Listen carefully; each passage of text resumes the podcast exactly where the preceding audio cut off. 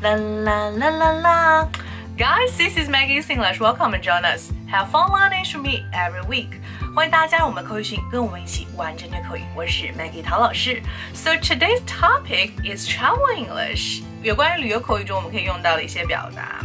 So our destination is New Zealand and the famous place for sport lovers to experience some extreme sports would be Queenstown. Queenstown. New Zealand is a haven for nature lovers. And also, New Zealand is famous for their extreme sports, outdoor activities. Particularly, you should definitely go on a journey with us to take an adventure in Queenstown, New Zealand. 来到新西兰的这个皇后镇，来看一下常见的有哪几个水上的极限运动 （water sports）。 Okay, let's check it out. The first stop, we should try kayaking. Kayaking, kayaking，皮划艇，也可以叫做独木舟的意思。Kayaking. Kayaking is one of the best ways to really explore the thousands of kilometers of coastline in New Zealand and the inland waterways. 你知道新西兰呢，它有非常长的七千多公里的这个海岸线，还有内陆的水道。那那皮划艇 （kayaking） 是作为一个非常好的来观赏有关于水的景观的这样子的一个活动了。Well, if you would like something tranquil, you should try lake kayaking on Lake Taupo. 那么在这个新西兰最大的湖泊陶波湖上呢，你可以进行在湖上的比较安静的这样子的一个啊皮划艇运动。All right, so kayaking in the first one. Step 2, you can try white water rafting.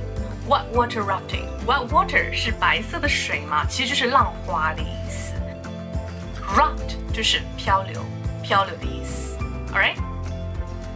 While paddling in the Rock Skippers Canyon, it's easy to see why Shotover River is the most popular whitewater rafting in New Zealand.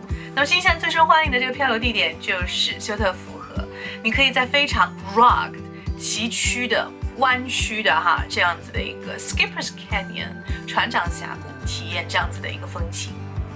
包括你也可以在这个 Shadow River 进行我们说的第三个水上运动，叫做 jet boat 喷气船 jet boat，J E T J E T jet 本身的意思会有这种喷气式的，比如说这个直升机哈，可以叫做 jet jet。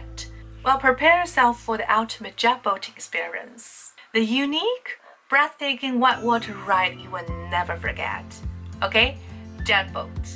Well, that's pretty much for today. Let's review. 我们今天讲三个运动，再回顾一下。The first one, kayaking. Number two, whitewater rafting. Number three, jet boat. OK？好，今天的一个作业是这样子。我想知道 What is name for the biggest lake in New Zealand？ 今天提到的新西兰最大的湖泊名字叫什么？All right. Well, you can contact me by WeChat. 我的微信是三三幺五幺五八幺零。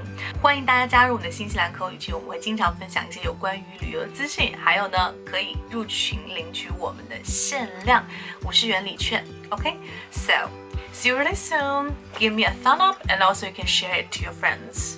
Bye. Don't forget to subscribe and follow me. Bye, bye, bye, bye.